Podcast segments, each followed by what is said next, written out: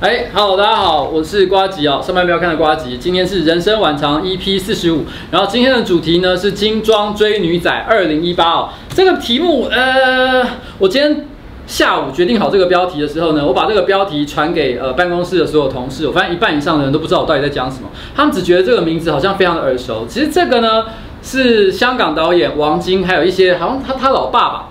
哦，因为他们他老爸跟他同样都是香港的算知名的导演，然后呢，他老爸其实常常演王晶的电影，在王晶电影里面常会出现一个胖子，然后行动看起来非常不便的，那其实王晶他老爸，然后他老爸拍过什么电影呢？王晶常常跟着拍他的新的一集，所以呢，精装追女仔系列其实拍了很多集，然后背后都加上一个年份，代表说是呃零几年，比如说零七年拍的精装追女仔，然后每一次都有不同的一些这个角色跟组合，像我记得最近的那一集呢，就是有梁家辉，还有林青霞，然后梁家辉在那里面呢叫林青霞小森林。我这样讲，你们有没有印象了呢？如果没有印象的话，好，回去自己复习 A 片，复习不是不是不是 A 片，不是 A 片，复习一下你的港片，好不好？哦，然后 然后呢，今天刚刚有人说，哎，今天可能是呃瓜吉蛮开心的一天哦。的确，我今天心情是还算不错啦。其实严格说起来也没有这么好，原因是因为我还有一个业配的这个案件没有完成，所以我现在内心的压力也是蛮大的。但是呢，有一个心情很好的地方是，可能有些人在我私人的 Facebook 上有看到，就是上班不要看的募资呢，终于第一次的募资终于完成了哦，达成我们的目标，心情觉得非常的激动。我户头终于出现了那一笔钱，啊，不是我的户头啦，公司的户头，所以呢，有些事情就可以开始正式的推展开来。不过我觉得，呃，不是每一个事业都这么的顺利，你知道吗？想要钱就可以拿得到，然后就可以推动的这么容易。那今天晚一点呢，我们也会来聊聊这个话题。然后，但我今天的一个重点哦，就是我想要聊聊，就是男生追女生这件事。那当然了，讲到男生追女生，我觉得除了我之外啊，我觉得我很希望可以找一个专家来陪我谈一谈。不过我并不想找一些什么感情专家，譬如说，呃。譬如说，一个一个一个打扮得很潮的一个男生，然后跟你说他多懂女孩子哦，多懂男女之间的关系。其实说来说去，也不过是男生心里面自以为的那一套。所以我想请女孩子来跟我聊一聊，哦，到底觉得追女孩子是怎么样一回事？因为毕竟女生才了解女生嘛。不过我也找的也不是一个普通的女孩子，我找的是一个很会追女孩子的女孩子。那我想欢迎欢欢迎一下今天的来宾，就是 苗博雅。大家好。大家好，大家大家好，大家好。没想我蛮蛮没想到今天你的开场白会是这样讲。啊，不然我讲，你觉得我应该本来要怎么讲？没有，因为我不是，当然我也不是什么两性专家了，因为我几乎就是完全没有，就是完全无法理解男性是在感情当中的一个一个，就是他们如何看待。你没有男生朋友吗？有有有，但就是其实因为高中读女校的关系，所以读哪一个女校？呃，北一女中。哦，所以就。隔壁，对，我们隔壁，我们隔壁。我们那时候下课经常看到校门口有很多的，就是建中生会在那边就是等人。嗯，然后当然在那个时候，你可以感觉得到，就是自己跟身边人是多么的不同，因为绝对不会有建中生在门口等我。你那时候就已经觉得，就是我心里其实对那些男生是非常的不屑一顾。你真的喜欢的是女生，那时候已经这样想。我我没有我没有不屑一顾哦，我有非常多的男生朋友。这句话听起来，可是你有你有想要跟他们交往吗？没有，完全没有，我也完全没有想跟他们交往。对对对对，OK OK OK，那我理解。所以那时候你已经想追女孩子了。对，其实我从很小的时候，大概小学一年级吧，就察觉到自己喜欢班上女同学这件事情。小学。嗯，一年级，OK，那时候非常的肯定这件事情，就你没有任何其怀疑自己，觉得可能有其他的选项，或者是都没有。其实，其实最早最早是我在幼稚园的时候，我在幼稚园的时候，班上有一个非常好的哥们啊，然后我们经常会，就是我我现在剩下的记忆就是说，我们经常会上课一直讲话，嗯，就是讲一些很应该是很嘴炮的，就是像幼稚园小朋友的嘴炮，然后。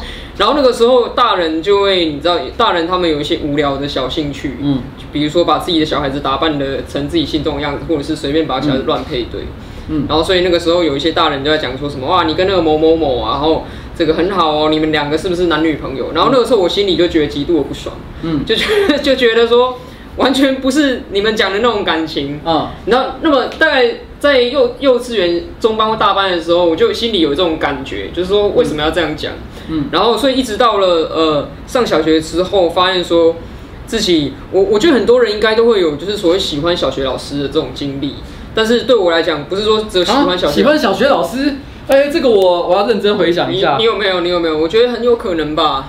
没有哎、欸，因为我小学老师，我回想起来就是一个老太太，然后一个老先生，就是就是很难真的对他们讲啊。可是我的确有曾经在我国中的时候，因为我曾经在我直播上讲过一件事，就是我小时候我年轻的时候有过一段时间，就是因为你知道年轻男生喜欢意淫身边的女孩子嘛，一开始都是可爱女孩子，大部分都是意淫可爱女孩子。可是意淫可爱女孩子意淫了一轮之后，突然之间想，这好无聊哦，我应该试试看自己的极限在哪里，所以我就开始想，哎、欸，那个。欧巴扫地的欧巴桑，OK，我可以吗？OK，所以是瓦哥的类型。对对对，就是我心想，哎、欸，好像会不会很多人不知道瓦哥是谁？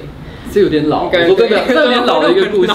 对啊，嗯。然后所以我后来那时候我很很认真的去研究一下，我后来发现我的 range 非常的广。我开始觉得啊，呃，年纪比较大的女生，那我后来看旁边的阿伯，那阿伯我可以跟他亲跟他接吻吗？后来发现好像也没有不可以。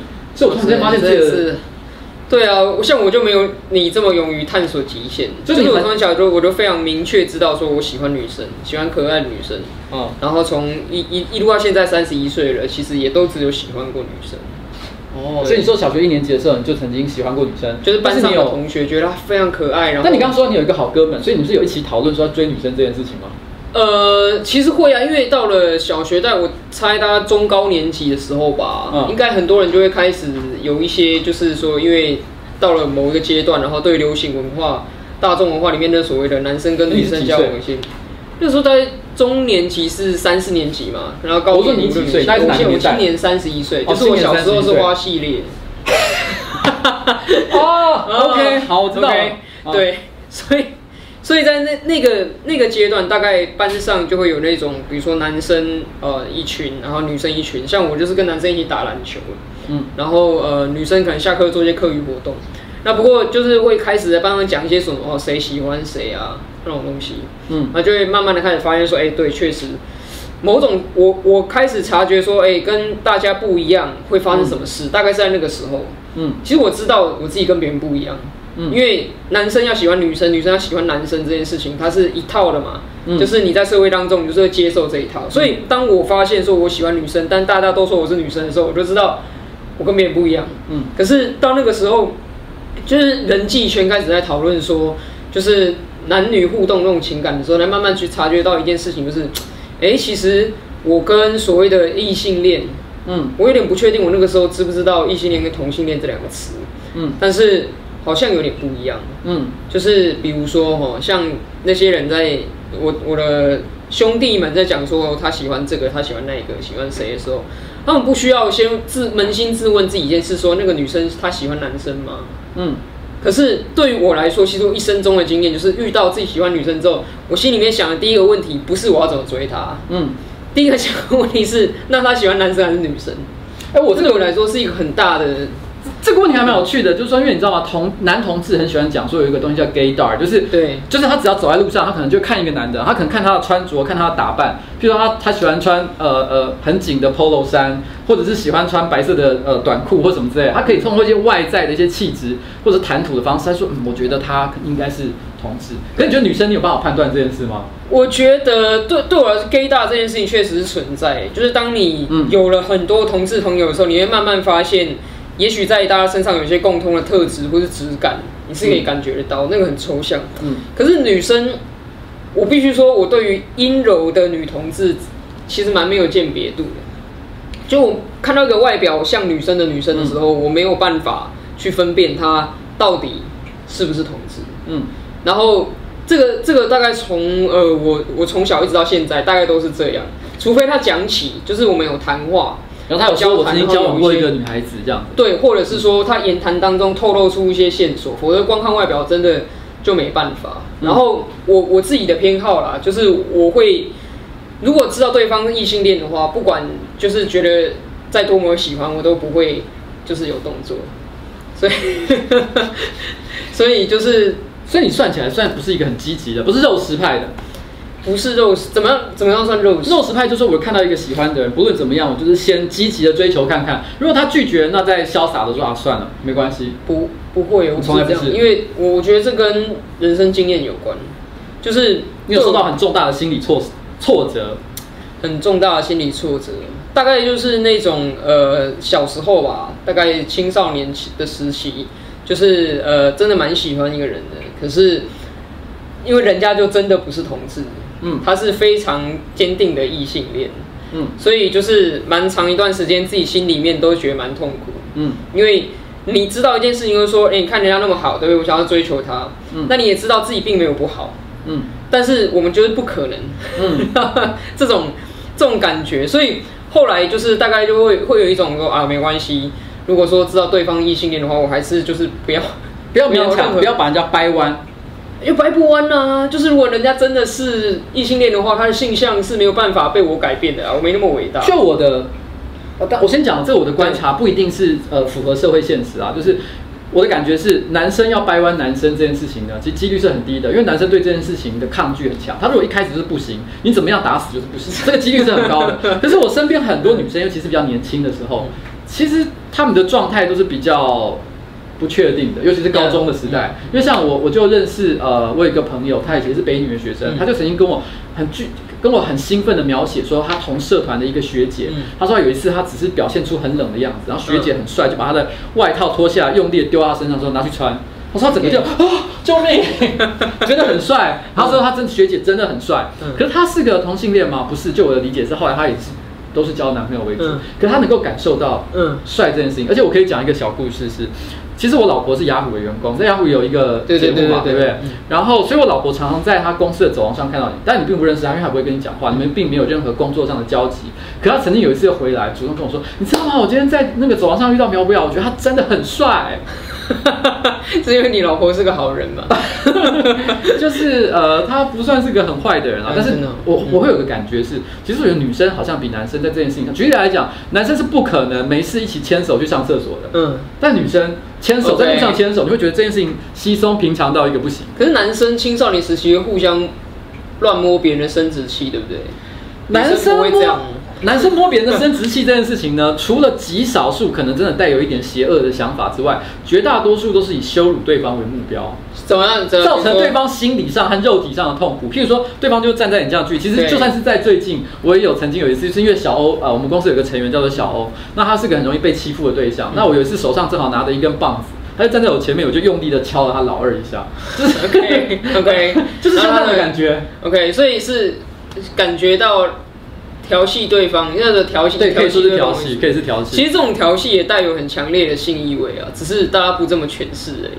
呃，如果你要用这个角度，我知道，如果你要用心理学或者是一些比较深层的，你知道吗？就是这个这个方式去解释的话，可能也是有这样的意思啊。其实，其实我蛮认同一件事情，就是说，大多数的人，比如说七成或八成的人，可能都有成为双性恋的潜力。嗯。就是好，假设说今天一个人以前都是交男朋友，然后后来因为跟我在一起，所以变成交女朋友。嗯，那我不会说是我掰弯他的。嗯，很有很大的一个可能是他其实本来就是掰，他本来就是双性恋，只是他遇到了一个哎、嗯欸、他可以接受的这个呃呃女性的对象。哦，那当然有一些很少数的人，比如说很坚定的异性恋，或像我一样到目前为止都还没有喜欢上异性的这样子的人，我们才是少数。就是你人生中不能接受其他种可能性的人，嗯，像我这种不能接受其他的，反而才是少数的。这是我一直相信的事，因为其实身边有很多朋友，嗯，当然以前都是跟同性交往，后来跟异性交往也有，然后原来是跟异性交往，后来跟同性交往也有，嗯，但是那不代表他们之前做的选择是错的，嗯，我我觉得是这样子，因为你过去发生的感情都是真实的。其实让我想到一件事，因为我很多，我也有很蛮蛮多女同志的朋友，然后呃。虽然我并不觉得，不管是男同志、女同志，就是当你一旦呃。因为因为你知道，当呃一个人选择呃不能讲选择，就一个同志，他有的时候在跟别人交往的时候，会选择做一些性别刻刻板印象的打扮，嗯、但是也有的人是选择就是完全不做这一套，嗯、这两种人其实是都存在的嘛。嗯、但是我可以感觉到，就是一般来说，我们在呃女同志这个这个世界里面，通常做比较男性打扮的这些人，有时候我、嗯、我内心看到他们的时候，有时候我觉得他们比较容易过得比较寂寞一点的地方是，因为我看过很多像这样的朋友，他们交往了一个女生，然后他跟一个女孩子分手之后，那个女孩子突然之间在下一段关系就结婚的几率。哦其实很高，就是最后一个女朋友的感觉。对，就是那个感觉，所以我都会觉得，他每次遇到这个情况的时候，我觉得大家都，大家也不一定会把这件事情拿出来讲，拿出来抱怨，可是你都会感受到那个忧郁是不太。你知道，你知道最后一个女朋友或最后一个男朋友最容易发生在什么阶段吗？嗯、我觉得最容易发生在人生大概三十上下这个阶段，就是你现在这个状态。对，因为到那个时候，其实很多人会强烈的感受到这个社会期待你去结婚，嗯。的压力，嗯，所以比如说一个女同志，她到了二十三十上下了，然后她结束了她的一段跟女性的恋情，嗯，之后下一个下一段，她可能就会有更强大的呃动力，嗯，也许说，那假设我会找遇到一个喜欢的男人，那我干脆跟他结婚，因为这同时是符合社会期待的。哦。我觉得，我觉得其实某种程度上。就是你很难发现说哦，一对十八岁的同志分开了，嗯，结果很快就十九岁的时候找到一个异性结婚，这很少，嗯，可是发生在三三十上下这个年龄段的情形特别频繁，对。那我自己的诠释是，我觉得这跟因为人总是会挑简单的路走，嗯，就是今天你要对抗家庭，还要对抗社会，你要对抗全世界，真的太累了，嗯。所以如果有这个机会的话，那再加上说，假设说之前的恋情，也许你觉得啊，不可能再遇到。就是类似的，嗯、那现在遇到了这个人，也许他是一个在法律上可以结婚的对象，嗯，那也许他就会做这个选择。哦，所以所以所以很所以可以理解的。三十上下的同志，你很容易成为别人的最后一个男朋友或最后一个女朋友。嗯嗯嗯，对。所以你你的初恋大概是发生在什么时候？因为小学是失败的。我第一次就是真的跟。一个我喜欢他，他也喜欢我的人交往是在高一的时候啊，都在北一女的时代。我们以前好可爱的感觉哦。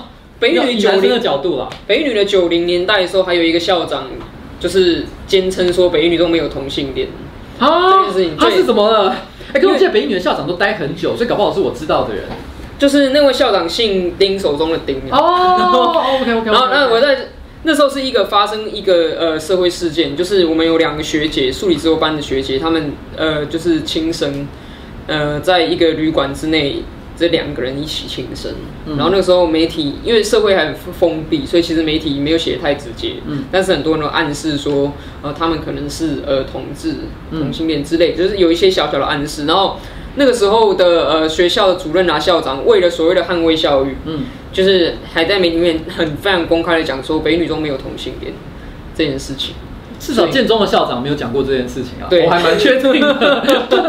而且我当年在学校的时候，嗯，该怎么讲呢？妖精是挺多的。妖精怎么样算是妖精？因为以前我是戏剧社社长，戏以前那时候我那个年代啊，建中有四大妖精社，就是他们所谓的妖精不一定是指同志啊，他指的就是呃比较娘娘腔的男生。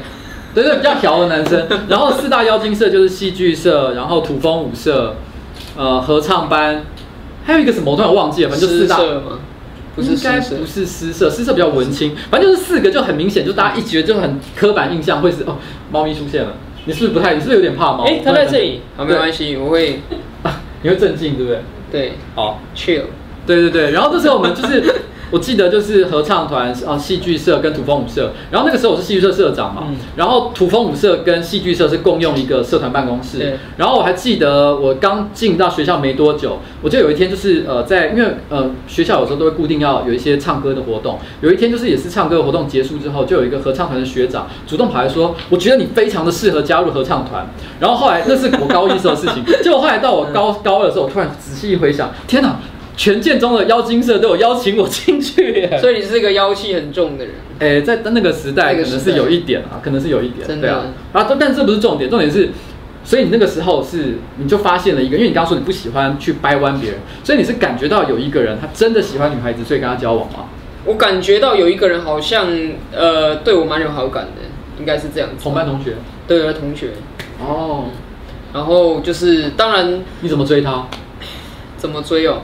其实一点都不有趣哎，就是一直跟他聊天，一直跟他聊天，一直跟他聊天。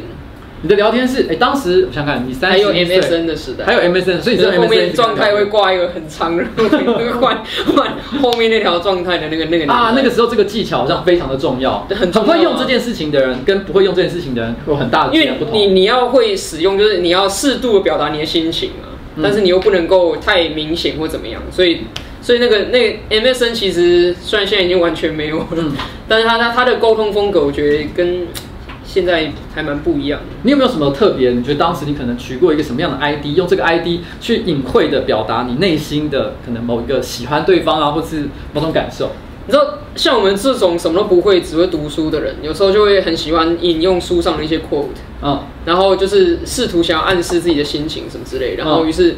那假设说对方有愿意接你这个球的话，他可能就会在今天晚上聊天的时候问一下关于你状态的事。我想你应该也很明白吧？嗯，其实我要说实话，基本的，我其实没有经历过 MSN 呃搭讪女生，因为真的吗？因为我大一的时候我就跟，因为 MSN 时代差不多就是我大学的时候，对。可是我大一就跟我老婆在一起，而且我跟她在一起超过二十年，也就是说你知道吗？就是我根本完全跳过这个时代，而且我也没有经历过用简讯谈恋爱的时代，因为我因为我大学的大四的时候才刚开始流行，一般人都有手机，因为我大学刚进大学的时候，甚至是拿所谓的黑金刚手机，所以是不会嗯传简讯的。然后开始传简讯的时代，差不多是我大四，可是我跟我老婆老夫老妻了，不会做这件事情。那那些年轻女生呢，我也不会去接触，所以我根本没有经历过传简讯的时代。那你的追女仔的时间非常短呢？对，真的很短，是我年轻的时候。可是我跟我老婆有过一小段分开的时间了，哦，是比较后来。所以我那时候就分开那一小段时间，我才突然之间发现，因为我从来没有过跟女生暧昧的时候就传简讯，所以那一小段时间里面，我跟其他女生传简讯，我突然发现，你知道这个世界好，就 好像你知道吗？世界很大，对，好像一个很巨大的海洋，突然之间跳进去，不是好多值得学的啊。那时候我都已经三十几岁了。OK OK，好好，这不是很重要的事情。那我只是问一下，你那时候有讲什么样的一个话？讲什么样的话哦？我我现在其实一时之间想不太起来，但是那个没关系啊，如果想不起来，大概就是一些非常日常、非常生活的东西啊哈，就是说你可能会暗示说，你知道有一件很重要的事情是你必须要关心对方所关心的事情。你如果一直讲我我我怎么样哦，我今天好累哦，我今天就跟谁打球，我今天打什么？Who cares？就是你 你长得非常好，就非常好，你你你一天到晚都在呈现我有多棒。可是那跟对方有任何关系吗？没有。哇！为什么旁边有人尖叫？因为现在宝宝在画面外正在进入发狂状态，他现在尾巴已经勃起了，不知道有没有大家？他刚才 刚才旁边有一个人尖叫了一声，因为他跑去攻击一个旁边的一个工作人员。嗯，所以这个工作人员 不好意思，不好意思。总之，我觉得就是不管你用什么工具吧，你至少要让人家觉得说你是真心的想要知道他，要了解他。我觉得这个东西真的蛮重要，因为我觉得很多男生没有搞懂的一件事情，就是很多男生跟女生在碰面的时候，他第一件事情是讲他今天自己的事情，他很喜欢讲自己的事情，因为男生非常的呃自我中心，我觉得很多时候，然后他有时候很懒得听女生讲一些，因为男生其实呃虽然很爱讲自己的事情，可是讲着讲着一下子他就他可能呃讲完重点，他也不会讲细节，可女生很喜欢讲细节，然后男男生听细节的时候就会觉得。其实我没有要知道这么多，他没有想听，他会表现出那个不耐不耐烦的感觉。其实我觉得这件事情其实是蛮重要，男生很多时候是不愿意聆听的。你知道吗？就是有有很多时候，就是我我猜啦，因为男性有一些部分他会表现出来，他很在意女性的外貌，或者是说嗯身材等等的这样子的东西。所以如果你在跟女性聊天的时候，你一直在讲你你你自己怎样，然后你完全不想了解她是一个怎么样的人，那对于这个女性来讲。他可能会直觉是觉得说，你只是想要，呃，跟他来一点，你知道肉体上面的交流，哦，你并不是很关心我这个人嘛，你只是一直在宣示你有多棒。当然，我也知道了为什么很多男性会喜欢一直讲自己有多棒，那也是来自社会的一种压力。嗯，因为这个社会一直鼓励男性要一直竞争去追逐，然后不管是钱也好，名声也好，还是甚至身材也好，都要越棒越好。对，所以男生选在聊天的时候讲说，我今天在公司里面做了一件很伟大的事情。对，然后就是讲一些，譬如说我或者是我。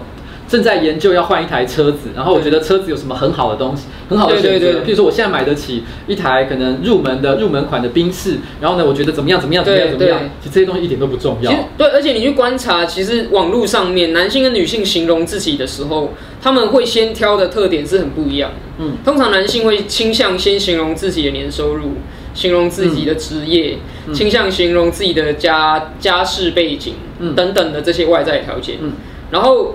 比较阴柔的人，他会偏向去形容，呃，我自己这个人比较喜欢什么事情，重视什么事情。嗯、就我我不是说这中间有个绝对的隔阂啦，不是说男女二分，我只是借用这个概念而已。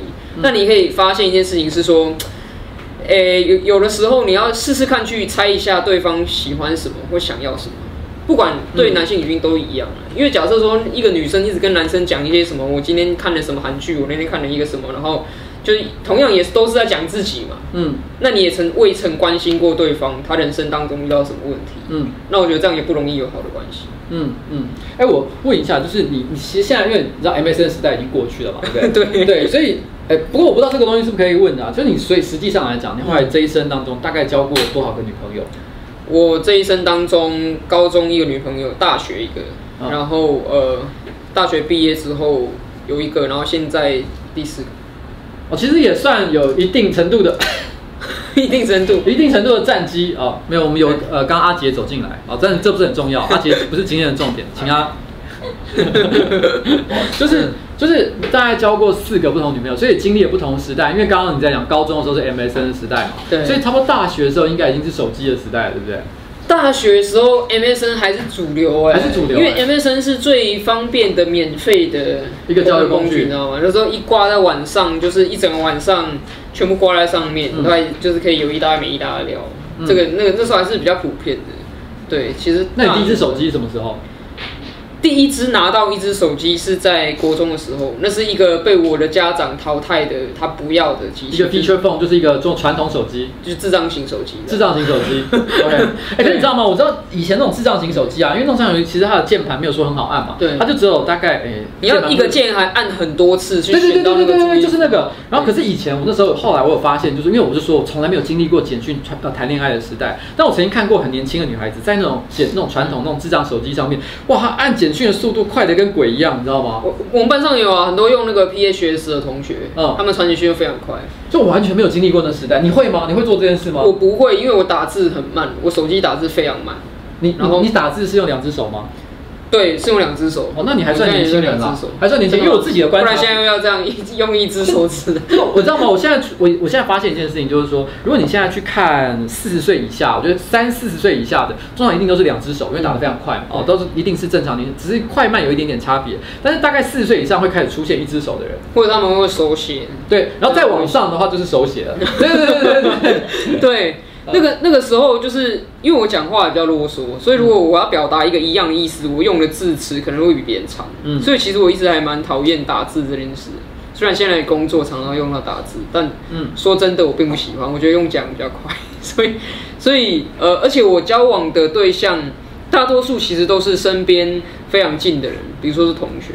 嗯，所以也不太需要用到手机，就是这样一直传。因为我可以这样说吗？就是你其实基本上你。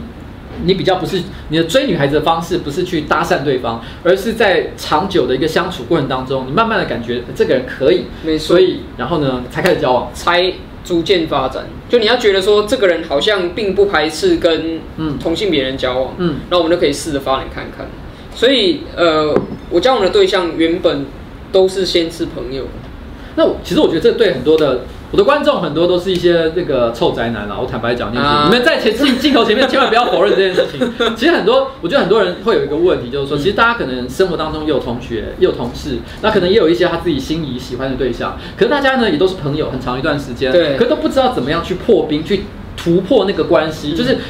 因为你知道吗？很多时候就是大家都是朋友，可能可以一起开心的吃饭、嗯、聊天，也很也很快乐，可以去唱 KTV。可是要突破那关键的一步，总是需要一点绝招。所以这种时候，当你发现你这好像这个人可以，可那个绝招是什么东西？绝招哦，对我来说啦，就是当对方遇到了一个大的困难的时候，你要很真诚的关心他。譬如说，他妈妈生病，他妈妈他太严重了，呃，我要当医生吗？啊、我的意思说就是。比如说当，呃，今你要你必须要让他能够感觉到你是一个可以信任的人啊。当然，有些人会说可以信任是变工具人，其实也不可。可是他电脑坏掉，你会去帮他修吗？哎、欸，我会，我我我不不一定。有些女朋友她对电脑懂得还比我多。哦，OK，好。知道吗？但是如果她请我帮忙，我会，我会。非常尽力的帮。譬如说，举例来讲，他现在临时因为某些原因租约突然到期，嗯，然后呢，他必须很很仓促的情况下搬家，嗯，他说好烦哦，我现在都哎不知道怎么办才好，临时不知道怎么安排，那你会帮他去处理像这样的事情，帮帮他搬家，会帮他搬东西，像这样。你知道你知道为什么吗？因为让人家感受到说这个人他是真心的为我好，嗯，这件事情是很有吸引力的。可是这怎么去区？因为你刚刚也提到工具人这个概念，那你怎么样让自己变成是真心关心跟被当成工具人之间？你怎么把这件事情可以让它变得很有很美好的？因为我没有想要跟他交换任何东西哦，我就我对你好，但是如果你没有对我相应的感觉，我也不会觉得说我吃亏了什么，我不会这样讲。嗯，因为当你期待那个交换存在的时候，其实这就不是我所说的那个非常迷人的。我感受到有一个人，他就是全心全意为我设想。嗯。因为你知道有很多人喜欢把为你好挂在嘴边，嗯、比如说你的爸妈、你的老师，嗯嗯嗯我对你怎么样坏都是为你好，嗯之类的，这种感觉实际是很令人讨厌。其实按照你这个理论的话，我觉得可以理解，就是你所谓的你这样，你表示就是说，是不是工具人这件事情，其实不是那个女生决定的，是你自己决定的。对当你觉得你一定要换到什么东西的时候，而你最后没换到，所以你就是工具人。对啊，因为你你你有交换，哎，我干我钱付了，为什么东西没拿到？你就是，但是如果你不 care 这件事情的时候，就没差，你就不是工具人。工具人是你自己决定。所以你在付出之前，你必须要先搞清楚自己到底是为了什么样特别的目的要交换什么而付出，还是你真的就是想付出。嗯，我觉得如果你就是真的想付出的话，其实只要对方是一个他的感受力是正常的人，嗯，都一定会感受到。嗯，对，这个可是有没有可能？我先讲一下，因为坦白讲，呃，我觉得啦，就是在一个女同志的角度来看，你也算是长得好看。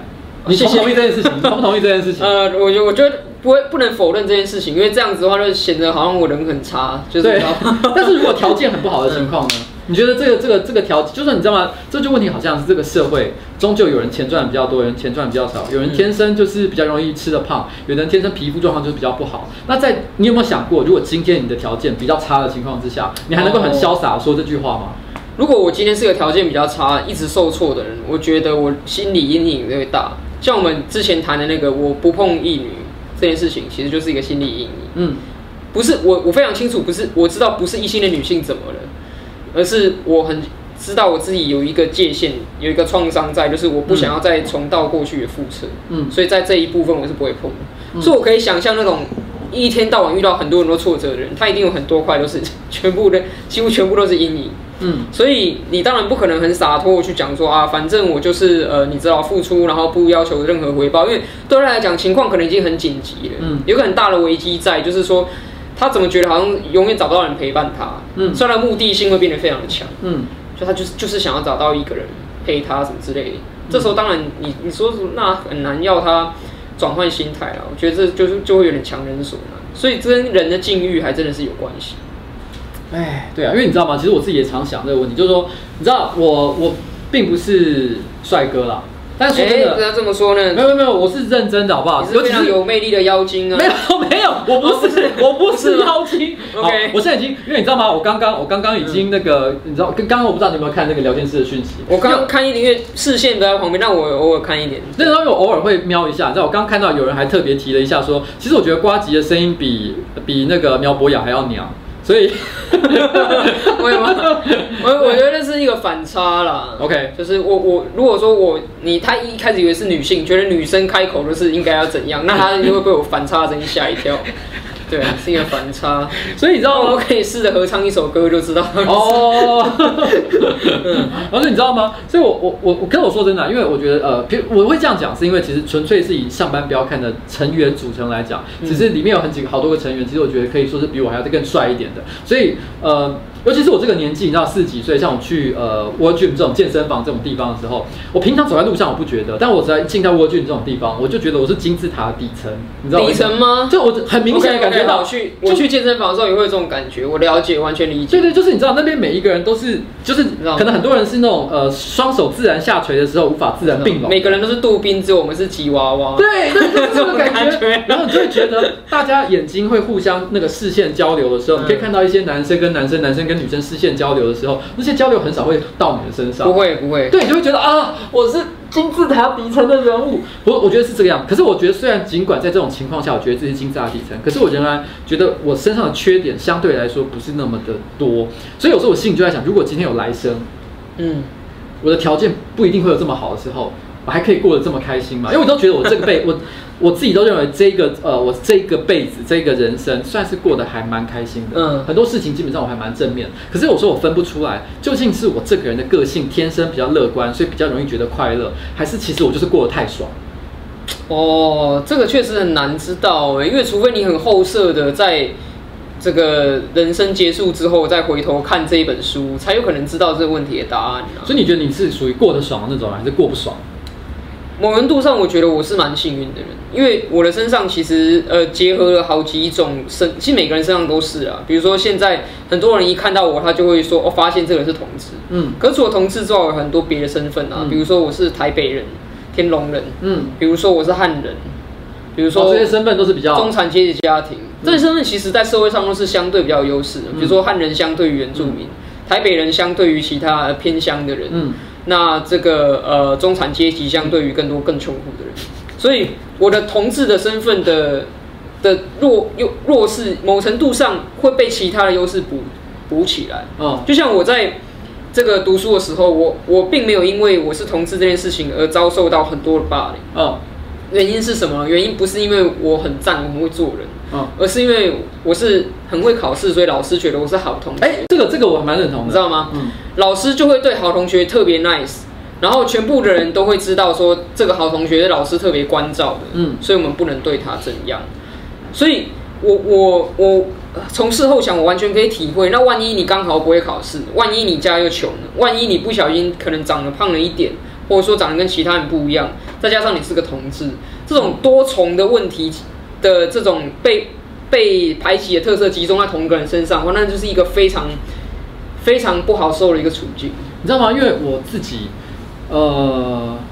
我自己其实我记得我国中的时候，因为我成绩非常好，虽然全校可能可以考到前十名那种很优秀的学生，但是问题是因为有一段时间因为我心情很不好，所以我很刻意都不太想念书，所以功课就有点一落千丈，可能掉到全校可能一百名之外。然后我那时候就很强烈的感受到。本来，因为我在学校就是一个很任性、会做很多违反校规事情的人，那老师都会很容忍我，同学也会跟着容忍我。可是我以前都觉得这件事情是理所当然。对。可是，一旦我成绩变烂，我发现老师开始，你知道吗？他对我另眼相看，同学也立刻态度都变了。但不是因为他们势利，而是因为你知道吗？就是你本本来你要拥有特权，你就要必须表现得很特别。对。这是一个。现在你一点都不特别了。对。就会变成，就会变成啊，我跟，所以，所以我某某种程度上，我可以理解你讲，就假设我不是一个。相对比较幸运的同志的话，也许我现在不会拥有像我现在这样的个性。嗯，因为我现在的个性一定是跟我人生经验结合在一起的。嗯，假设我人生当中是遇到一大堆挫折，然后从小被霸凌到大，你当然会觉得整个世界都是跟你对着干的。嗯，所以你从何去讲任何的乐观啊，这个往正面看啊，那些东西都是很多余的。嗯，因为对于像这样的人的经历来讲，这就不是他人生经验。嗯，知道我我有就我记得我念大学之后啊，我们有一些。好朋友，其实我那我大学的时候很奇怪，我的好朋友几乎都是女生。我记得曾经有一次，就是我们一群朋友，我在有一次直播时候有讲过，就我们一群朋友一起出去呃泡温泉，约好去泡温泉，然后十个人，九个人是女生，只有我一个是男的。而且那十个人里面呢，是泡裸汤吗？呃呃，他是那个那个情况很好笑，就是因为我们其实去泡那种呃男女要分开来的、哦、的那种温泉，对。但是因为他们九个人都女生嘛，一路上反正大家都聊得很开心。对。可是，一到要去泡温泉的时候，九个女生一起走进去，只有我一个人自己去男生那边，本来很开心的、哦，然后我还听得到那些女生在女汤里面嘻嘻哈哈的声音，只有我一个人很冷清的在那边。就我泡个十五分钟，我就觉得很无趣，就走出来等大家这样。因为大家都在里面玩得很开心，可是我没办法，因为我的朋友都是女生嘛。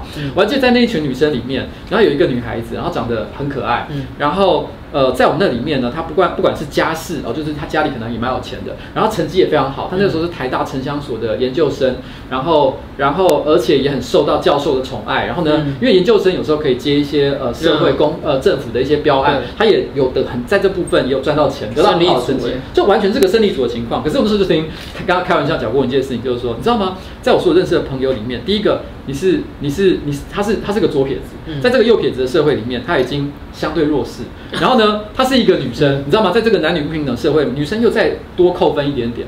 但是呢，她又偏偏，然后呢，是一个呃有女同志，因为她有跟女生交往，对，所以你又在在呃在。再低了一点点，但是呢，如果你是个普通女同志也就算了，但实际上我有知道她有交过男朋友，所以你根本就是个双性恋，所以你也不是一个标准的女同志。然后如果你是个双性恋也就罢了，你还是一个很淫荡的双性恋，因为我知道你还曾经 就是 OK 有过很混乱的一些，知道他很多事情。对对对，我就说天哪，你知道吗？你应该是直接被诅咒下地狱的一个人，可是你为什么是我们身边朋友当中混的最好的一个？OK，那你这就是所谓身份的交织性啊，你知道吗？这种事情永远是非常非常复杂。如果你看一个人只用一个角度去看他的话就是瞎子摸象嘛，大象是长形的，嗯、这种这种结很奇怪的结论会出来。嗯、就你一定要去对于一个人的评价，你不能只基于他身上的某几种特点特质啦。嗯、然后呃，尤其是其实性向这种东西，就像你你刚分享的这个朋友的经历，他呃有跟男生交往，他也可能原来是异性恋，然后后来跟女生交往，他发现这些同志或者是双性恋，其实在他人生当中，他对他自己的定位也是。摆荡的，对，就是也是有变化过的。嗯、那或者说，他对性的看法以前跟现在可能不太一样，嗯，这之类，其实这都会是很有趣的事情。所以，如果只单纯从身份去看，我觉得是，嗯，真的很可惜的一件事。嗯，你你你永远无法真透过一个标签或身份认识一个人。嗯，你如果只看到我只是看到哦 YouTuber，所以 YouTuber 都一定很乐观、很正向、很健谈嘛，嗯，或者是都一定收入很高，而且很多业配嘛，嗯，这其实都。没错，我觉得无聊啦，就是就好像呃，我讲说我要参选市议员这件事情，很多人第一个反应是啊，网红要参选市议员。可是每次听到这个评语，我都会有一种感觉是，其实我当网红也不过两年。对啊，为什么你是网红？对啊，就这两个字定义了邱议员或邱威杰，这很奇怪的。对对，我前面做过这么多无聊的事情，你也可以说我是在剧场里面待了十年，说我是个艺术家，你也可以说我是个产业人士，我在游戏业也待了十年，好不好？才是对，这个这个很奇怪，但是他，他人们会很想要了解你，很快定义你，他就从你现在此时此刻用两到三个字。就会定义你一整个人。对，这就是我有时候也是觉得蛮莫名其妙的一件事情。不过，好，我再问一个问题哦，就是说，你觉得你会是一个？因为你刚刚有提到，就是说最后一个女朋友的话题嘛。然后，然后你自己本身是会想要结婚的人吗？我会耶。你是，就是你是有憧憬结婚这件事情？我其实想要结婚的原因是比较实际的，因为我是法律人。对于法律人来说，其实婚姻有的时候很不。是不浪漫的一件事情。嗯，他所安排的就是一个人他的身份、权利关系跟财产，就是有点像是说你去麦当劳点一整个套餐，它是一个配好的套餐给你。那对我来说，这个关系很重要，因为我实在是没有办法把我身边跟我的伴侣的法律关系用一份一份的契约安排到无微不至跟婚姻一样。嗯，我觉得这太过麻烦了，而且你绝对会挂一漏万。像我，我现在也常遇到一件事情，就是说，比如说我们要，现在有类似像伴侣法像这样的东西。现在只有一个东西叫做助记，你知道助记这个东西其实蛮好笑的，嗯、就是因为一直没有同性婚姻嘛，但是同性伴侣有实际上需求，比如说什么、呃、被车撞了，然后去到医院啊，大家都一直哭啊，然后怎么办呢、啊？帮谁来帮他签手术同意书？结果发现爸妈都在南部，然后没有人可以帮他签手术同意书，连他的伴侣都不行，因为没有关系。所以现在六都的政府推出一个服务，叫做六都是指只有就是这六都，其他地方不算。在重点是你必须两个人的户籍都在这一个县市这一都。哦，因为为什么呢？因为注记的原理是我们每一个人其实，在你户政事务所里面有个档案，这档案就是记载了你的姓名、身份证字号，然后你什么配偶啊、爸爸妈妈是谁、住哪里等等。嗯，而在最下面会有一个备注栏，一个 note，一个备注栏。而所谓的同性伴侣注记呢，只是在这个栏位里面，比如说我是个男生，然后我跟邱薇杰进行了同性伴侣注记，嗯，只是在这个栏位里面给你打上一个备注，说哦，与邱薇杰注记为伴侣，嗯，那这代表什么呢？代表就是说，假设你把户籍移出这个地方，你的这一栏备注也会消失，就没有了，嗯，所以它只是一个，你可以你可以想象是城市在户政机关的电脑里面的一个小 note，嗯，就这样子而已。然后它本身不直接发生任何法律效力，嗯，它只能拿来证明你跟这个人有一些非比寻常的特殊的关系，对，特殊的特殊性关系。至于特殊到哪里呢？哦、对不起，我们上法院再谈。像一间房子好了，现在很多人结婚会一起买房子嘛，嗯、很多同性伴侣，尤其是年老同性伴侣，在一起一辈子，他们可能名下会有一间房子。嗯，但因为没有结婚，然后他们也没有去登记共有，房子是在一个人名下，但是钱是两个人一起付的。嗯，结果如果说那个房子在名下的人先死的话，事情就会变得非常麻烦。嗯，因为还活着那人虽然他出了一半的钱，嗯，可是他完全分不到这间房子。嗯，所以发生非常多故事是，当这个老了之后，伴侣其中一方走了，然后没有在过世之前，好把房子这个移转所有权的话。他的年迈的伴侣有可能会被这个死掉的人不知道从哪里冒出来的继承人亲戚扫地出门。嗯，所以对我来讲，很想结婚这件事情，不只是一个很浪漫的说，我要给我的伴侣一个名分，然后他是苗博雅的谁谁谁，不是这件事情，而是我希望能够在不管是我活着或者是我死掉的时候，他都能够拥有一个最好的。跟其他人一样的保障。可是你知道吗？因为我自己是一个已经结婚的人，我跟我老婆在一起了二十几年，其实我们一直都没有结婚。然后我记得我有有呃，我有一次没有登记吗？啊，我说二十几年，对，二十几年我们才登记哦。二十几年，我认识他二十几年，我们才去登记。而且那登记其实一开始我们两个都是抱着一种啊，最好不要结婚，因为我们觉得好麻烦。嗯。但是有一天啦，是因为我觉得我们算两个人都年纪大，都快要四十岁。然后我有个感觉是，虽然他没有讲，他没有讲，他完全没说这件事情。可是我感觉到一件事情，就是说人都到了这个年纪，多少心里是希望有一些保障，有一些依靠。嗯嗯、所以我就觉得说。好啦，就是我们就去赶快去登记一下，结婚一下，做一做登记日。其实我们后来还是有一个，后来，后来跟我们没有宴客，因为我们很讨厌麻烦的事情。所以我后来其实我们的婚礼其实在一个是有一天，其实我在直播上也有讲过啊，就是我其实有一天就突然之间就是呃。我跟我老婆本来就是每年固定要去旅行，然后我们要去巴厘岛旅行，然后去巴厘岛旅行的那一那一天，我偷偷先订好了，就是她的婚纱，然后我自己的西装，然后呢还带还买好了我们的婚戒，但我没有跟她讲。然后呢，我去事事先打电话，然后给那个巴厘岛当地的一个小教堂，然后还租了几个什么巴厘岛的小男生小女生。租了小男生小女生，就是对，去现场撒花的好不好？OK OK OK OK。对，还有一个神，因为不能自己带嘛，对，不能自己带太贵。对对对，反正就是弄了一弄了那个行程，然后到了呃呃，可能旅行的第三天，然后把他摇醒，就说：“哎，今天我们要结婚。”天哪，你是一个嗯很有心的人啊，就是希望让这件事情是。嗯是，就是呃，因为我觉得人生还是有些值得纪念的事情。对。可是我们两个都很怕麻烦，所以我们就觉得宴客这件事情就算了。可是我觉得我要给他一个小小，就是人生至至少有一件事情，就可能年纪到了七十岁的时候，你还可以回想说啊，其实当年对我真的还挺不错。七十当年。对对对对，所以我是有个这样的想法。OK, okay.、啊。可是这不是我本来的重点，我本来重点是讲，我记得我之前有一次哦，哦，谢谢刚刚那个三千块的陆克同学。然后 不好意思，不好意思，你可以及时的看到。对对对对对对。可是我刚刚他好像写了一个很重要的讯息，可是我有点来不及看到，因为我刚才跟你讲话。不好意思，我等下会再认真的读一下。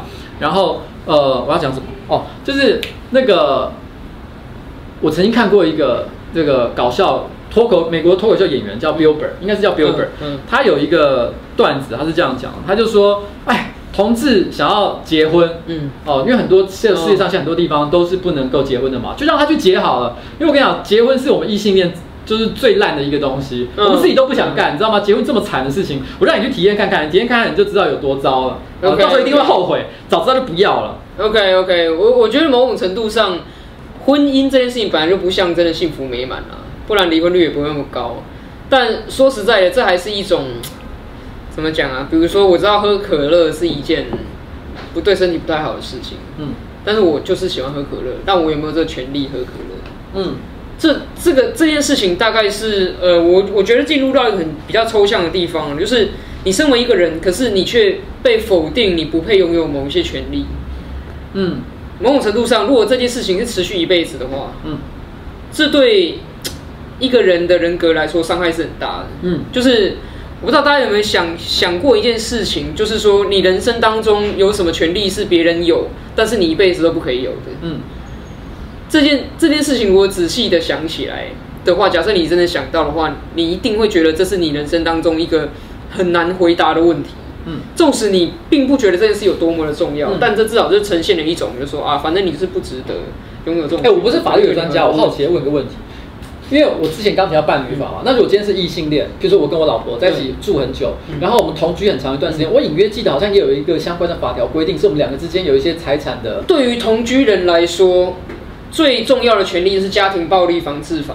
哦，因为我们的家庭暴力防治法又把同居纳进去，所以哦，所以讲财产不算，财产没有，财产没有，所以财产你还是要另外的安排。了解。就变成说，所以现在其实也有人在倡议说，我们是不是也也要有一种伴侣制度？可以给同性伴侣用，也可以给异性伴侣用。嗯，他不要像结婚一样绑那么紧。你知道结婚是把两边的全家人都绑在一起。对，因为你知道吗？这就是我们当初很懒得结婚原因。因为我们其实都对于把两家两边的家庭结合在一起这件事情一点兴趣都没有。所以你看我们到现在也没有宴客，就是因为这样的原因。虽然我这样讲，如果我有亲戚在看的话，我想跟你们说声抱歉，不是我对你们有任何的不满，你知道吗？单纯是，对，不是不满，我们单纯就是觉得这件事情很麻烦。因为我们其实是我跟我老婆都是喜欢那种有点像是。虽然我现在在做的好像是一个网红的生活，一天到晚都要跟很多人 social，可是我们只要一到假日，我们两个都会躲到洞穴里面去，我们也不想跟任何人来往。所以对我们来说，结婚这件事情超级压给的，压给。对啊，结婚就是一个绑得很紧，而且，嗯，你你绑得很紧的这个程度是紧到了，如果婚姻关系终止之后，可能还要继续的。比如说，呃，离在某种条件之下离婚，你还要持续有个对方一笔赡养费等等的。然后你们的性也是完全被绑在一起，因为有通奸罪在，就是。那通奸罪也是是一个课题啦。对，我基本上也是反，我是我是支持通奸除罪化的啦，就是不需要用刑法去处理嘛。但我的意思是说，现在的婚姻就是把两个人这么紧密、完全你侬我侬的绑在一起，这让很多人可能虽然他有伴侣，但他会害怕。嗯。所以也有些人在主张说，我们是不是要有一种比较松、稍微松散一点的伴侣制度？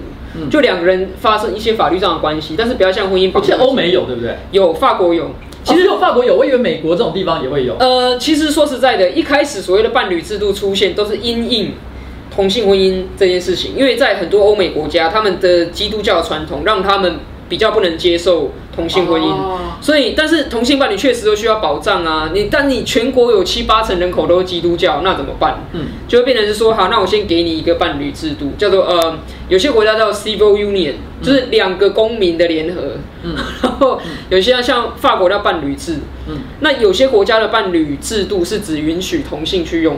嗯，在我看来这是双重不平等。对，这个好莫名其妙，你知道吗？因为婚姻只有异性可以用，然后伴侣只有同性可以用。那对啊，所以这双重的不平等，我觉得这个是一个更不正义的状况。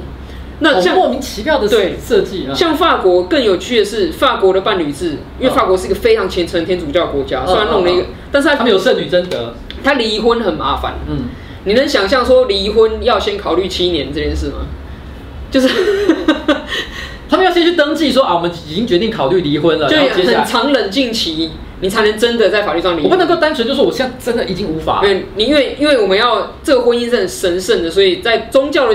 婚姻有宗教性，这在很多天主教国家是这样，所以呢，有些国家是离婚非常困难，造成一堆人根本不敢结婚，因为你万一怕说我决定做错了，我要很大的代价。所以后来法国弄那个伴侣制的时候，他就让同性伴侣跟异性伴侣都可以用。嗯，结果研究发现的结果是，异性伴侣比同性恋更喜欢伴侣制度。对啊，我觉得是你知道，因为你知道吗？我身边很多人。对，其实也都对于婚姻这件事情兴趣非常的低。嗯、我身边有很多朋友，而且不要讲我身边朋友，其实好莱坞也有很多大家所知道的、熟知的一些明星，其实长期以来都是跟也没有结婚，但是在一起，嗯、这种情况也是蛮常见的。一些名人，但他们都有很都很有钱，可以请律师帮他们安排好一切的财产上的权利义务。哦对，他们都很聪明，会懂得把，就是你知道，嗯，那个护城河画得很好，哦，就对，免得说自己万一不小心发生。但一般的升斗小民其实不会有这种服务嘛。就像你今天说你想跟你的伴侣来一点财产上的安排，你根本不知道要找人谁去问。所以对你来说啊，其实对你来说，其实你你你憧憬的并不是婚姻生活的一个状态，就是对，因为。其实同居，我自己我自己幻想了，当然我没结过婚嘛。但我觉得一个长期，你现在有跟女生同居吗？有跟女朋友同居哦，所以就会变成长了吗？时间？呃，大概大概两年。对，但我在想象一件事情，是说同居生活大概不会跟婚姻生活差太多吧？我不知道，你因为你你，才有经验。但是多了那一张纸，你知道不会让两个人生活中，比如说更有激情，或者是更没有激情啊？因为两个人关系是一样的。其实我觉得那个东西哦。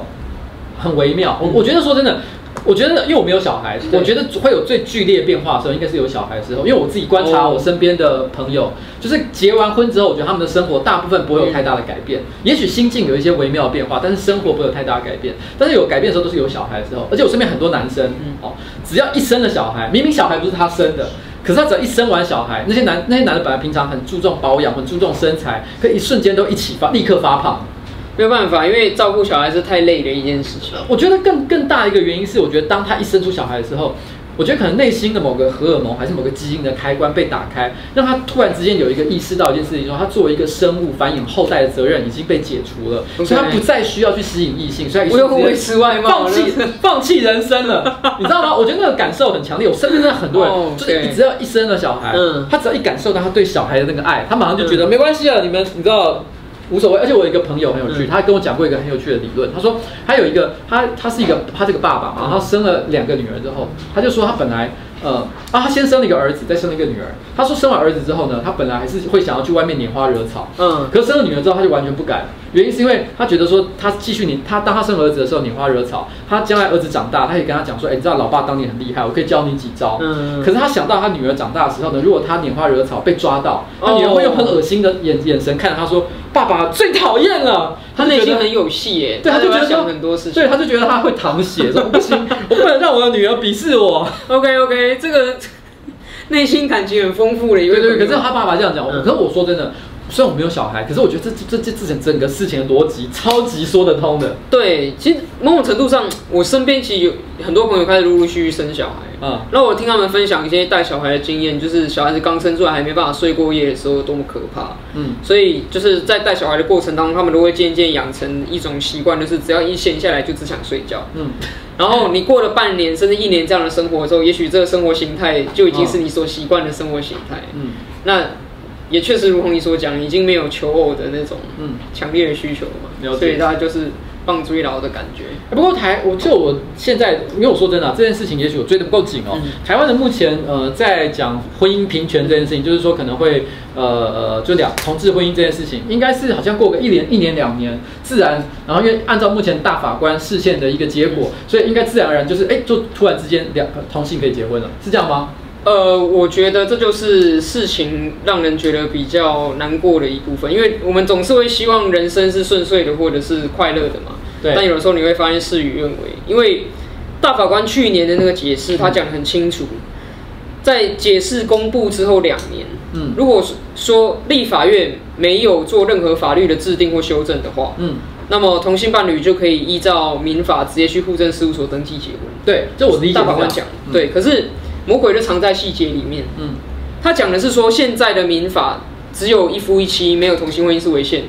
嗯，所以他要求立法者，他要求立法院要去修法，嗯，或者是立法。嗯，所以两年可以登去登依照民法登记结婚这件事是有前提的，前提就是立法院在摆烂，立法院没有去立任何的法或修任何的法，他就两年到了，那大家不能够再继续等立法院摆烂下去，就可以去登记。可是现在有一个呃，其实我觉得，我不知道，也许一般大众并不觉得，因为这件事情说实在的，会影响到其实就是统治。嗯，所以你的意思是说，其实如果今天在这两年之间啊，现在还剩两年吗？还是还没有没有没有，现在大概剩不到一年哦，剩不到一年。一年。但如果在这不到一年的时间之间，立法院突然之间变非常认真，立了某一个法律，有可能同，譬如说这个法律正好也是反对同志婚姻的，有可能对婚姻这件事情就就。放水流了，没这件事了。对，最经典的例子就是立法院突然搞了一个同性伴侣法给你，嗯，然后里面制定的就是两个同性别的人要按照这个同性伴侣法去结婚，但是它可能有一些举例来讲的一个限制，譬如说不能收养，或者是说你在继承上面，你在财产的这个分配上面有一些差异，或者是说你在这个。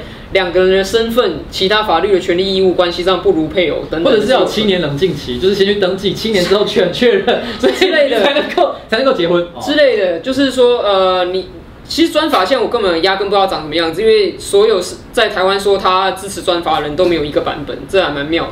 但是如果立法院在这一年时间之内他立了一个专法，那么就没有司法院大法官说了这依民法结婚的事情。可是你觉得，甚至是过了两年期满了，嗯。假设立法院在明年的五月二十四号之后立了一个专法，嗯，同志还是要去用专法，呃，就是这件事情是大法官你讲的很清楚，立法院要去负责解决，所以一旦立法院立了或者是修正，所以跟两年的期限没有任何关系，他之后也可以再立，对对，从从。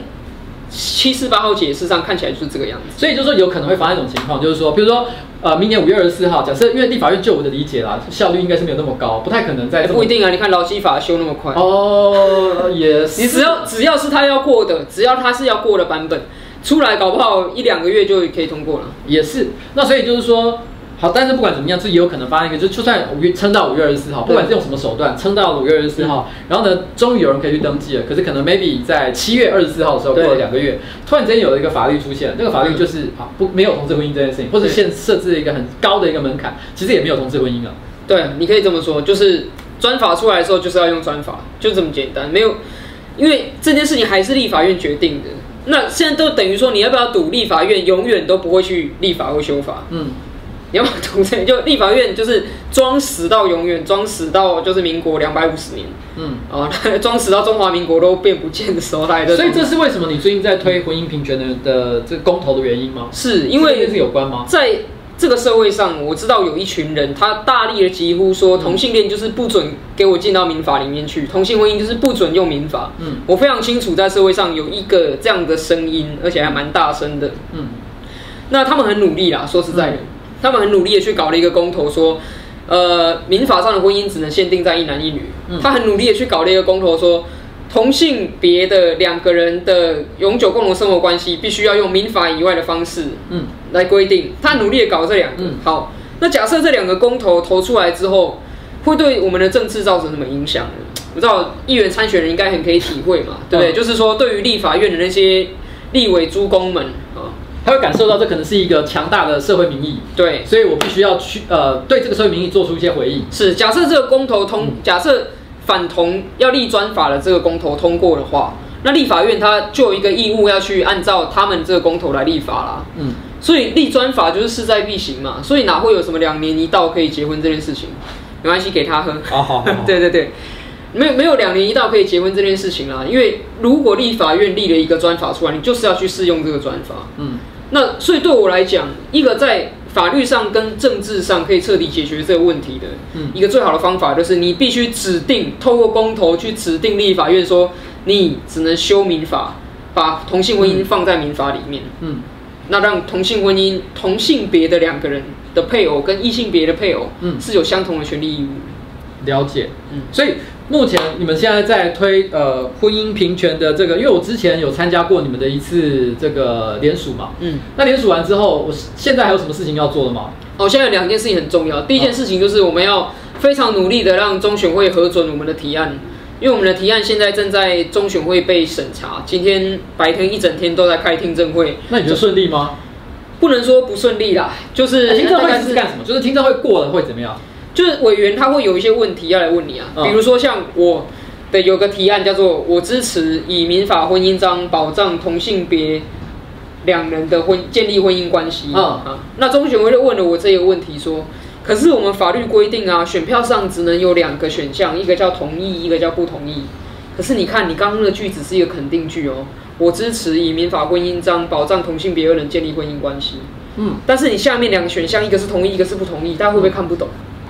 大家会不会看不懂他到底要盖哪一个才能表示他对这个提案的意见？嗯，就是你知道这个问题对我来说是莫名其妙，就是我觉得一个有至少小学的基础阅读能力的人应该就会知道。对，你知道他他搞不好他可能我猜没有在看这个直播啊，但可能有人会可能他的女儿或什么之类传给他看，说，哎，你知道吗？刚刚有人说你可能没有读完小学，这样 OK 吗？OK，他不会再找你麻烦了吗？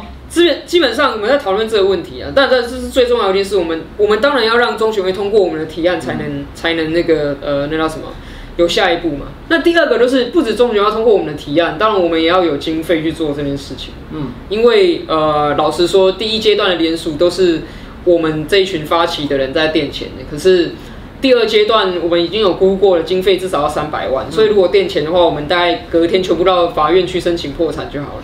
所以就是垫不出这么多钱来。你们目前有多少人在推这件事情啊？我们现在工作小组大概有十几个人，接近二十个。十几个，应该都是差不多二，我猜啊，他们应该都二十来岁左右的年轻人嘛。二三二十三三十上下，顶多有些可能三十四左右吧。了解。最最。好像三十四，我不好意思说他最老，所以反正就三百万这件事情，其实对你们来说，其实这是一个你们必须要想办法募得的一个资金。对，那你们现在有完成多少目标？我们现在，我刚刚进我刚刚在看的时候，大概呃八十几的样子。我不知道现在在哪里募资啊？在泽泽泽泽泽泽哦，泽泽应该是目前台湾算是应该是规模最大的一个募资平台吧。我自己很喜欢泽泽，原因是因为我觉得它有质感。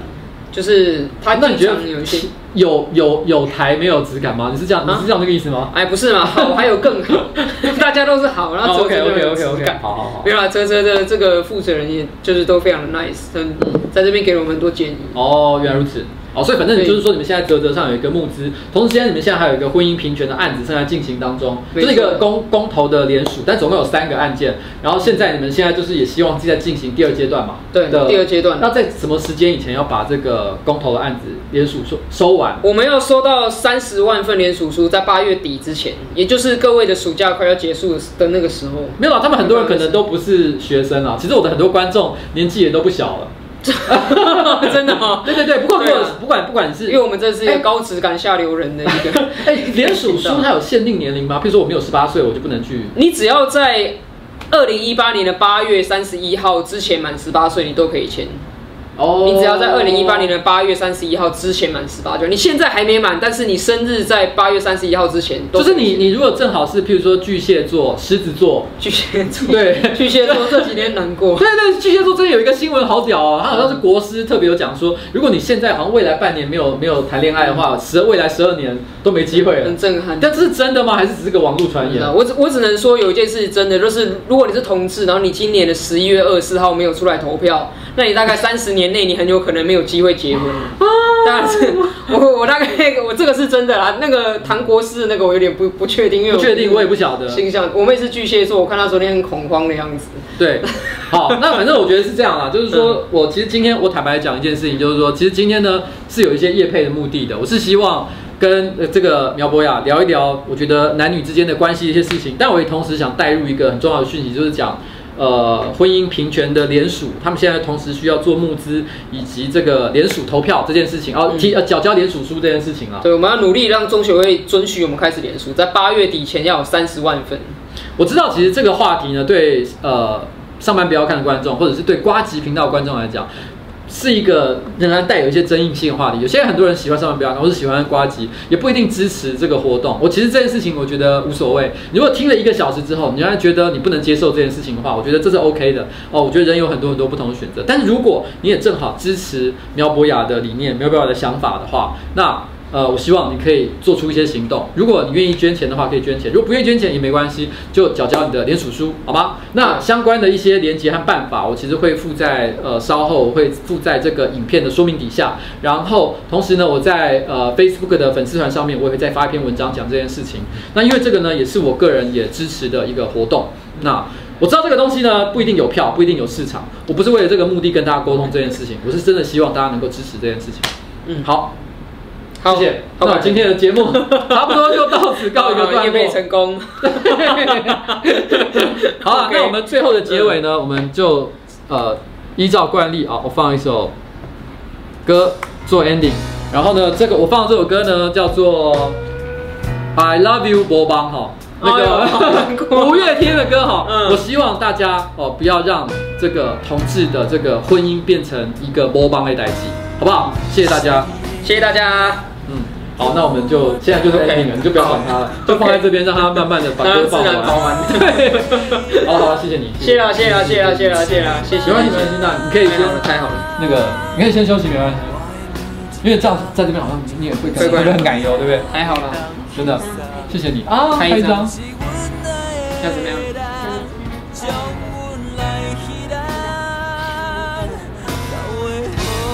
哎，我发现一件很有趣的事，你知道吗？就是以前我从来没有这样的感觉，就是你知道，自从就以前没有做搞什么网红或什么这些这些事情的时候，我一开始跟别人要拍照的时候，我是很矮油的，因为有女生来跟我要求要拍照，我都会靠得很远，然后旁边的我的工作人员都会说不行啊不行啊，你一定要就是你知道吗？要要跟他近一点，要怎么样要有互动，那我都很很矮油，做不出这件事情。然后，可是后来已经经历了大概一年两年之后，我现在发现我的。眼睛都很利，就是只要看到旁边的人，就是我跟明明拍照是这样看，对不对？嗯。只要旁边的人做任何手势，不管是这样还是这样，跟他比，还是这样还是什么，你 就立刻跟他比一样动作。就有人问我说：“你怎么会知道我在比什么？”我跟你讲，余光，我们的余光已经练得很厉害，你知道吗？我们一看到我们就自然就不会出来了，会会不不自觉把手。我现在很不习惯这个，因为我以前一直觉得这个是四十岁以上的人才会在拍照的时候这样子啊。你知道现在你知道就是。没有不自觉的，就是没有很多年轻人，他们因为想不出动作的时候，其实也会比这个动作。然后，但是我后来现在有发明一个新招，因为很多很多年轻人其实他们大部分最常见就是这个或这个，他偶尔会有要求我做一些怪动作。譬如说，最近我有遇到一个，是他跟我说可不可以拍露奶照，就是就是拍照那一瞬间把那个衣服掀开，然后露奶这样子。然后我前，然后呃，但我发现有一个有一个新的拍照方法，大家既不会尴尬，对方又觉得很有趣，就是政治握手照，就是对，就是这样。因为因为我没有之前没有要选议员嘛，但是要选议员之后我就讲，你知道这个照片啊，下次如果你想不出梗的话，你下次要拍这种，对，因为年轻人拍这种照很好笑，好不好？对对对对对，好了，OK 了，差不多是这样，我看一下，我都不知道歌放到哪里去了。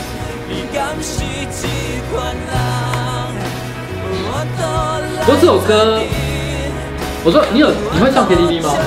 会，可是最近真的很少了，因为已经再也没有这种私欲的时间。知道吗？而且现在我早就已经进入了一个，就是什么新歌排行的前三页，我都完全没。你现在选市议员的，你也在选资源吗，对，你在那个大安文山嘛，对不对？你你你现在这几天，这这一个月你都在做？呃，这几天，今天跟昨天我完全没有在做选举的事情，就是在做这个工作室啊。然后，可是可是这个月有一个很重要性，就是端午节。端午节有非常多的活动，然后我们就是要一直不断的去这些活动刷存在感，就是让人家可以举个例子，比如说人家很多里长会办一些优惠啊，大家都去那边买东西、吃东西啊，或者是说他会找一些人来唱歌、跳舞、吹纸笛啊。哎，跟我有个，然后这种就是你年当然讲白一点讲，用年轻人的语言讲是刷存在感，嗯、但是如果说讲的认真一点，就是你可以把这件事升级，把 upgrade 到一件比较有质感的事，就是。你去那边做人跟人的沟通，你知道吗？跟我我心里是有一个这样的想法，就是说我其实很多人可能在同一个选区的会觉得说，哎，我怎么好像都因为我这个选区的人现在可能这一段时间常做的事情就是去各个庙庙庙庙啊、里长那边去拜会嘛。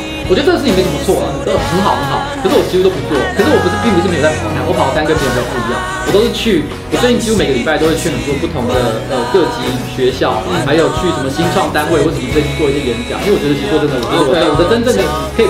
Reach 到可以接触到的人是在这里，那我心里为什么不去做拜庙这件事？不是觉得他们不重要，而是觉得我为这种的谈恋爱找这个想这件事情。嗯，就是说，我觉得我这个选区现在有十几个不同的候选人，对，然后这几个候选人呢，他们就像是你在追求一个女人一样，他追求一个可能一个庙的管理单位，然后呢，然后男生追求女生的时候，常会做一件事情，就是送早餐给她。